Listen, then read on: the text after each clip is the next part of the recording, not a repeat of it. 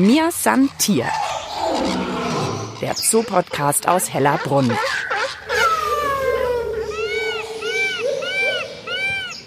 Hallo und herzlich willkommen. Der Podcast Mir ist ein Tier startet mit euch ins neue Jahr. Am Mikrofon begrüßt euch Mischa Drautz und auch Rasim Baban, der Tierparkdirektor hier in Hellerbrunn, sagt Gutes Neues. Auf jeden Fall gutes neues Jahr an alle.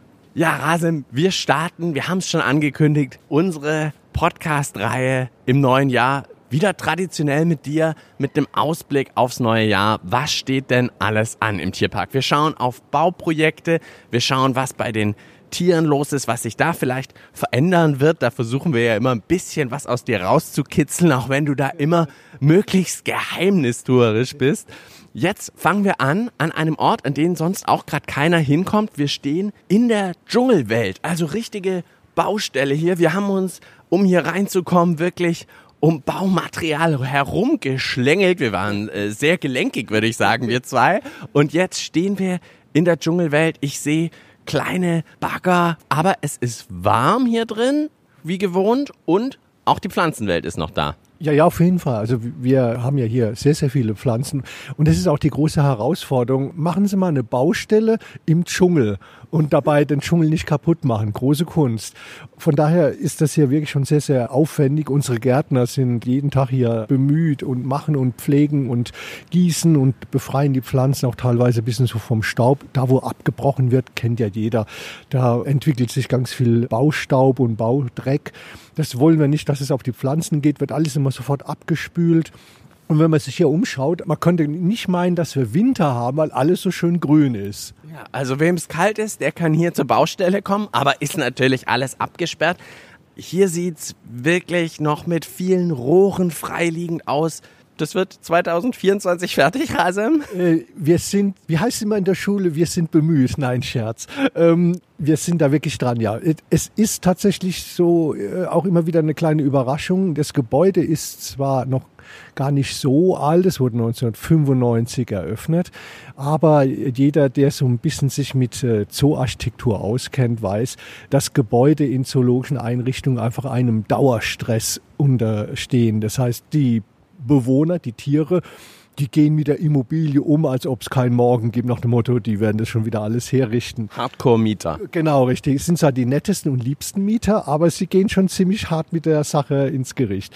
Dann haben wir hier immer ständig hohe Temperaturen, hohe Luftfeuchtigkeit. Mehrere Millionen Besucher gehen hier durch die Dschungelwelt jedes Jahr.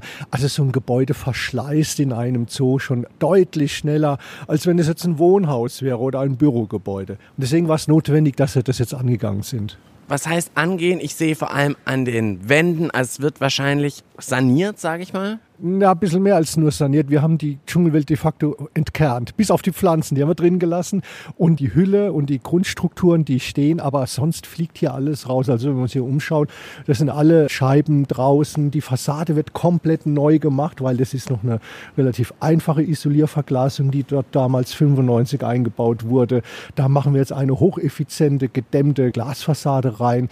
Das Foliendach sieht gut aus, hat aber immerhin mehrere hundert Löcher von einem Hagelschaden. Schaden aus 2020 war das, glaube ich. Wird auch saniert, das Dach. Also die Folien, die kaputt sind, werden ausgetauscht. Und dann bauen wir hier das alles so um, dass wir die neuen Tierarten, die ich nicht verraten werde. Ach, Rasem. Nein, soll ja eine, soll eine Überraschung werden. Aber es wird was ganz was Tolles werden.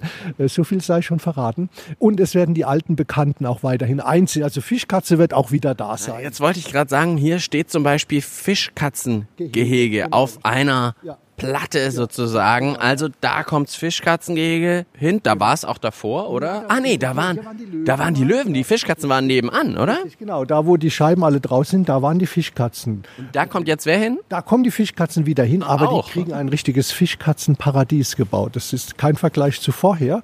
Und da, wo die Löwen waren, da sieht man gar nichts mehr. Da stehen jetzt gerade äh, zwei Bagger und so ein kleines Abbruchgerät.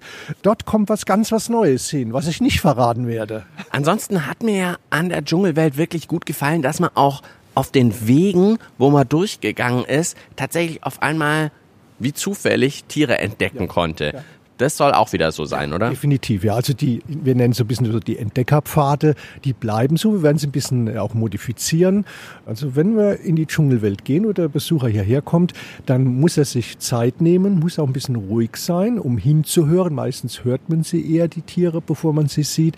Er soll sich so ein bisschen auch wie ein Forscher, wie ein Beobachter fühlen und ein bisschen eintauchen in die fantastische Welt von Asien. Ihr geht ja immer nach eurem Masterplan vor. Da heißt es ja auch, ihr wollt möglichst die Tiere abbilden, wie sie im natürlichen Lebensraum sind, auch zusammen, also so ein bisschen Lebensräume abbilden. Ist das wahrscheinlich hier auch genau der perfekte Ort? Ja, definitiv. Denn vorher waren ja hier afrikanische Löwen. Die suchen jetzt in Asien äh, nichts. Also die waren an der falschen Stelle.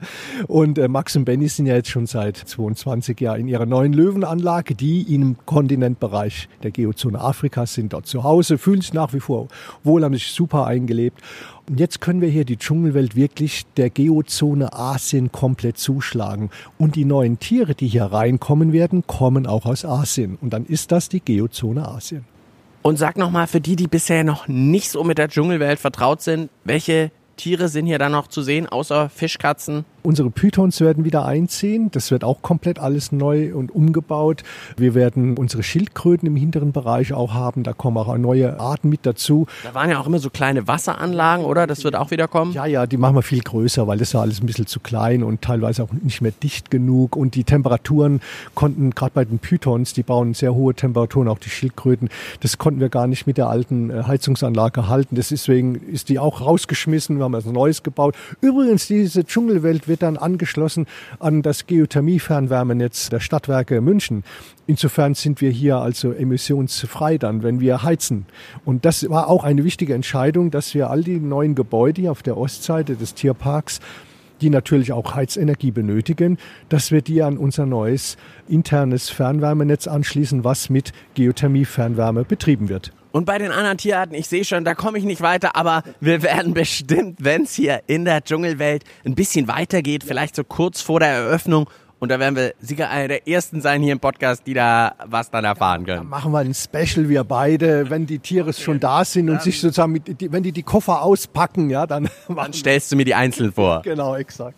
Eine Frage natürlich, die sich jetzt wahrscheinlich viele stellen: Wo sind jetzt die ganzen Tiere, die eigentlich hier sein sollten. Also wir wissen schon vom Podcast, ihr habt auch so hinter den Kulissen nochmal Anlagen, gerade für solche Fälle. Sind da viele oder sind die in anderen Zoos? Wie ist das? Ja, teils, teils. Also wir haben die meisten Tiere in andere Zoos, zoologische Einrichtungen abgegeben und werden dann wieder Tiere aus den zoologischen Partnereinrichtungen dann wieder zurückholen. Das ist immer besser so, die Tiere in Zoos abzugeben, weil sie dort einfach perfekt betreut werden können. Wir können einige kleinere Arten hier hinter den Kulissen halten, aber das ist immer nur für eine kurze Zeit.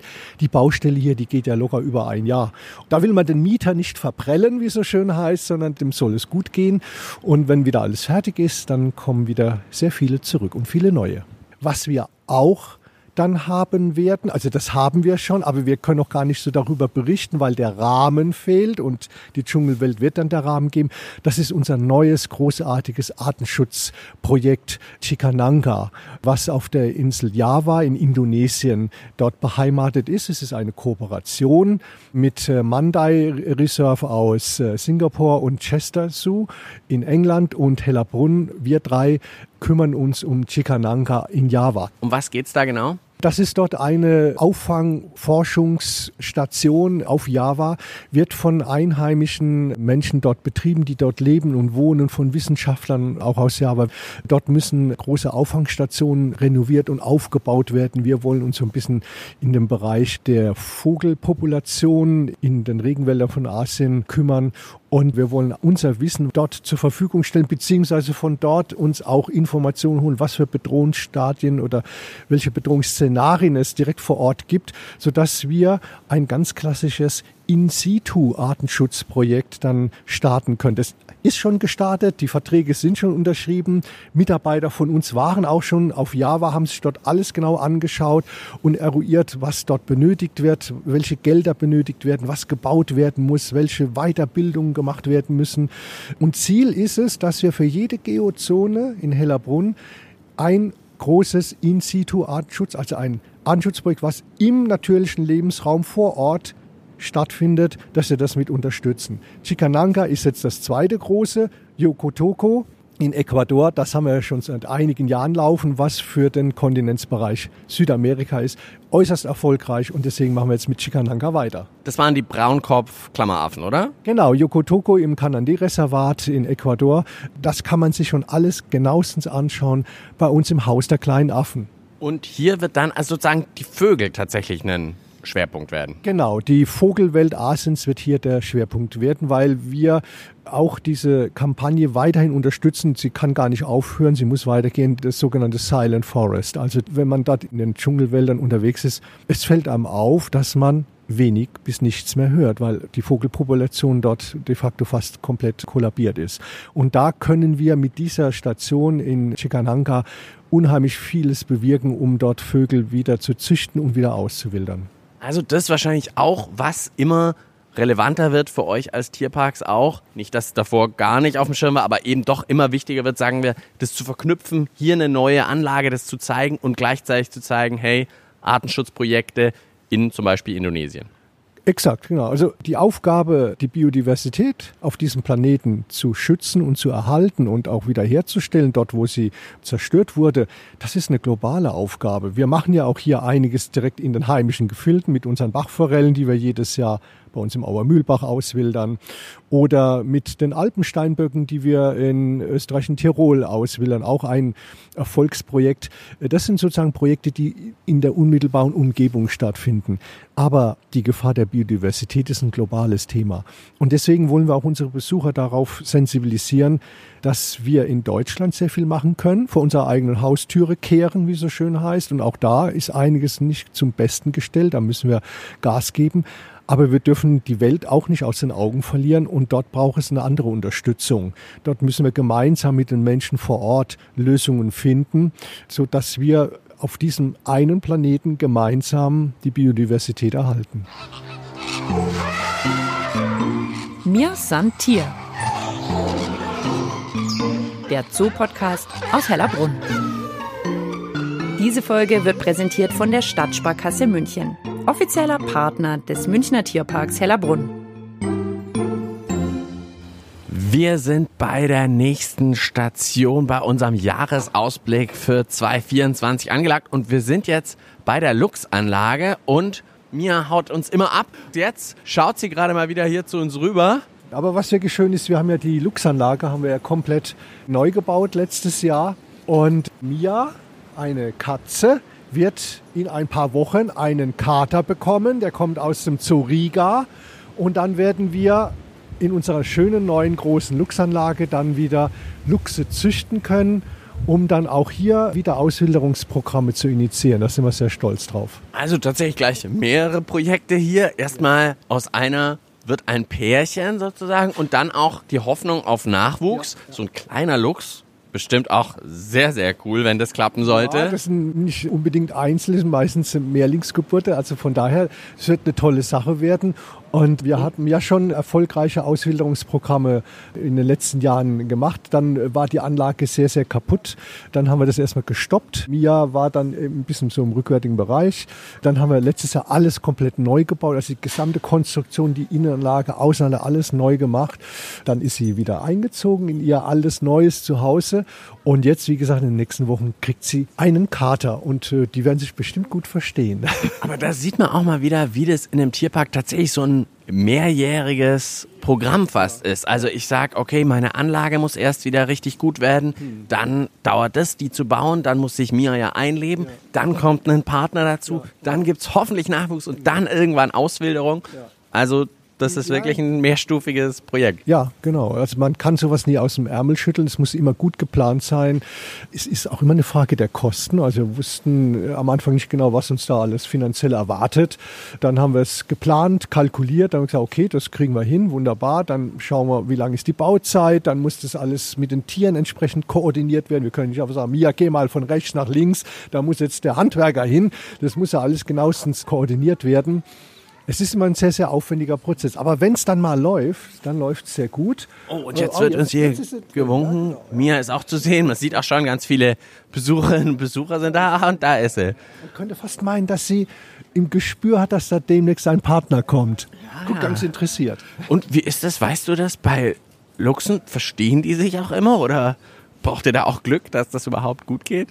Ja, also ich sag mal so, die Natur hat ihre eigenen Regeln und Gesetze, aber wir schauen uns natürlich auch immer die Tiere an, die, von wo die herkommen und äh, unterhalten uns auch mit den Kuratoren, äh, wo jetzt zum Beispiel der Kader aus Riga kommt, äh, inwieweit dieses Tier vielleicht Probleme machen könnte, wie auch immer. Und dann schauen wir, wie es mit unserer Katze am besten funktionieren kann. Am Ende bleibt immer ein kleines Risiko. Und wir werden die natürlich ganz behutsam aneinander gewöhnen. Also nicht einfach äh, Kiste auf und zack drauf, sondern die müssen sich erstmal beschnuppern. Ansonsten weiß ich ja noch, das hat die Lena Bockreis uns schon in Folge 95 im Podcast verraten, als wir über Xelin, das neue Vicuña-Kind, gesprochen haben, dass da auch nochmal aufgestockt werden soll und ja. da soll sozusagen, glaube ich, zwei neue Vicuña Damen kommen. Genau, ja, also auch in diesem Jahr geplant. Das ist auch eine, sagen wir, etwas äh, aufwendigere Umzugsaktion, muss gut koordiniert werden, äh, müssen sehr viele Hygiene- und Quarantänebestimmungen im Vorfeld beachtet werden. Also jeder Tiertransport, wirklich vom Vögelchen bis zum Elefanten, das ist eine große logistische Leistung mit viel Papier im Vorfeld. Es wird auch immer mehr an Bürokratie, wie das Leben nun mal so spielt.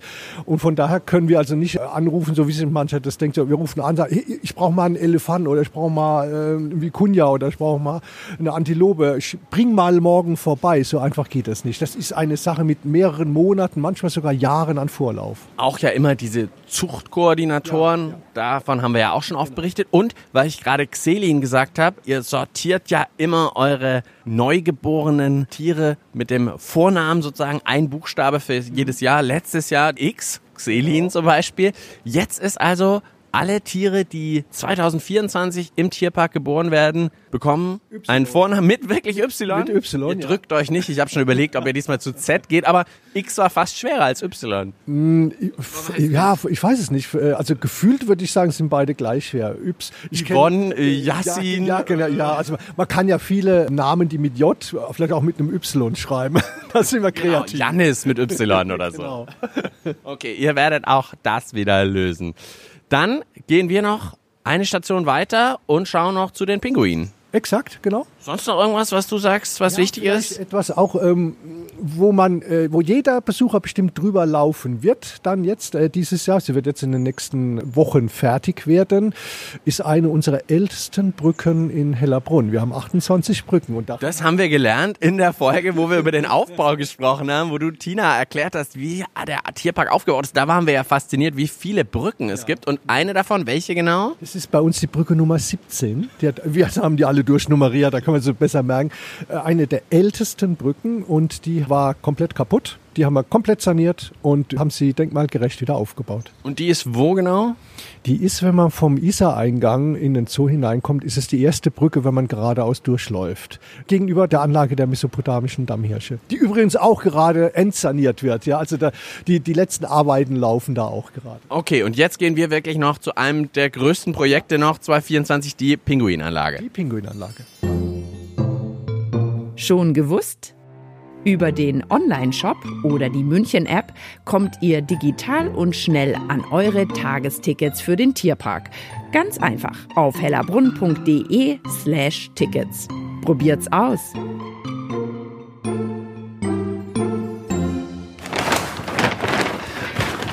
Und wir sind an Planen vorbei hier bei der Pinguinanlage und Rasem steht vor einem Schutthaufen. Vor einem Schutthaufen bei der Pinguinanlage. Also da wurde auch jetzt mal kräftig erstmal weggemacht alles. Richtig, ja, auch, man kann sagen, eine Kernsanierung. Unsere Pinguine, weil die Frage kommt auch immer, wo sind die denn? Wo sind, als gute Vermieter sozusagen haben wir gesagt, unsere Mieter, unsere Schützlinge, die sollen hier nicht die Baustelle erleben müssen, weil das ist Lärm, das ist Dreck, das ist Aufregung. Die haben wir in zwei Zoos äh, sozusagen äh, auf längere Urlaubsreise geschickt. Einmal nach Paradisa in Belgien und einmal in Zoo Odense in Dänemark. Dort sind unsere Pinguine. Und wenn wir fertig werden, werden den nächsten Monaten Monaten werden wir fertig hier in der Pinguinanlage. Also das ist sozusagen ein frühes Fertig ja, haben genau, hoffentlich. Ja, genau, ja, das wird auch klappen, das sieht gut aus. Und dann holen wir unsere Pinguine wieder zurück und dann dürfen sie in ihr neues kernsaniertes Pinguinhaus einziehen. Und was wir hier auf dem Boden sehen, das ist tatsächlich auch so eine Sache. Da haben wir Boah, staubt und dreckt. Staubt. Ja, Wahnsinn, ja. Äh, da hatten wir auch äh, gehofft, dass es nicht ganz so schlimm ist, aber es kam leider sehr schlimm. Das ist eine Bodenbeschichtung in dem Schwimmbecken von den Pinguinen.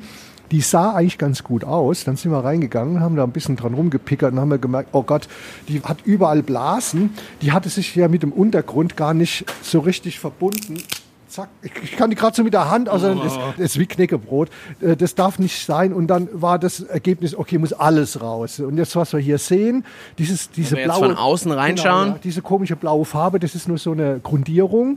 Und dann kommt eine spezielle mehrlagige Epoxy-Beschichtung drauf, wird angearbeitet, hat dann auch die Farbe wie so Sand, sieht man ja, sieht so aus wie so ein, so ein Sandstrand. Alles Handarbeit, ja. Aber die Felsenlandschaft Ja. sozusagen, die bleibt erhalten. Ja, also da wir wird es nicht viel anders aussehen. Ja, ja, jetzt natürlich, aber sozusagen, das wird jetzt von außen nicht viel anders aussehen, oder? Nein, wir haben aber auch hier äh, die Scheiben getauscht. Hier vorne sieht man sehr schön. Das waren vorher normale Scheiben. Jetzt haben wir Isolierglasscheiben drin. Und das war immer so ein bisschen blöd für die Besucher, wenn die hierher gekommen sind. Und wir hatten draußen kalte Temperaturen und innen drin eine andere Temperatur. Dann gab es immer ein Kondensat an der Scheibe. sozusagen so beschlagen war. Genau, richtig, ja, wie so eine Duschwand, ja. Und man hat nichts gesehen. Das passiert uns jetzt mit diesen Scheiben nicht. Und sie isolieren natürlich, denn im Sommer ist es hier draußen schön warm und drin muss aber kühl sein. Ja? Da brauchen wir so 10 Grad, 10, 12 Grad maximal. Und deswegen auch die gesamte Haustechnik ist alles rausgerissen worden, komplett. Wir haben eine komplett neue Lüftungsanlage, eine komplett neue Beleuchtungsanlage, alles jetzt mit LED, stromsparend. Wir haben eine komplett neue Wasserfiltrationsanlage eingebaut, hochmodern. Insofern ist das für die Pinguine die Wohlfühloase, wenn die wieder zu. Die werden das wahrscheinlich gar nicht mehr wiedererkennen, wenn die zurückkommen. Also auch da werden wir das sicher ganz genau verfolgen und wenn das hier eröffnet wird, wahrscheinlich auch eine Folge machen. Ich bin allein auch schon gespannt, wie die Pinguine da wieder herkommen aus Dänemark und Belgien. In einem sehr gekühlten Fahrzeug. Okay, also auch das wird sicherlich spannend zu berichten sein, wie so ein ja, durchaus größerer Pinguintransport dann abläuft und wie das dann hier aussieht. Aber wie gesagt, für die Besucherinnen und Besucher gar nicht so viel neu zu erkennen, bis auf die Scheiben vielleicht. Na doch, die Besucher werden es auch bemerken, weil erstens mal die Wasserqualität eine ganz andere ist. Das ist dann kristallklar. Und das Licht ist ein komplett anderes, da wir jetzt mit LED arbeiten. Wir können dort praktisch die Lichtfarbe können wir einstellen. Dadurch ist der Innenraum, wo die Pinguine drin sind, ganz anders ausgeleuchtet. Also das wird man sehen. Und wir werden nicht mehr diese verschlierten Scheiben haben, ja. So, nachdem ich dich so gelöchert habe, was los ist 2024 hier im Tierpark, noch irgendeinen Wunsch von dir an die Besucherinnen und Besucher für 2024? Also wir würden uns natürlich wie immer freuen, wenn ganz viele Besucher zu uns kommen, regelmäßig zu uns kommen und mit uns gemeinsam einfach erleben, was es in der Natur gibt, wie die Biodiversität, also die Vielfalt des Lebens sich auf diesem Planeten so zeigt, auch wenn wir nur einen kleinen Ausschnitt zeigen können, dass wir gemeinsam ja, daran arbeiten und nicht nachlassen, diesen Planeten einfach zu einem Paradies weiterhin zu machen, ihn zu erhalten für die nächsten Generationen. Rasem, dann vielen, vielen Dank dir, dass du uns so einen kleinen Ausblick gegeben hast fürs neue Jahr. Wir sind gespannt, wie es mit Pinguinanlage, Dschungelwelt, der neuen Lux-Familie und vielen noch geheimnisvollen neuen Tieren weitergeht. Wir vom Podcast freuen uns, den Tierpark mit euch weiter zu beobachten und zu begleiten. Am Mikrofon verabschiedet sich Mischa Drautz und ich sage wie immer, bis bald im Tierpark Hellerbrunn. Mir san Tier. Der Zoo-Podcast aus Hellerbrunn.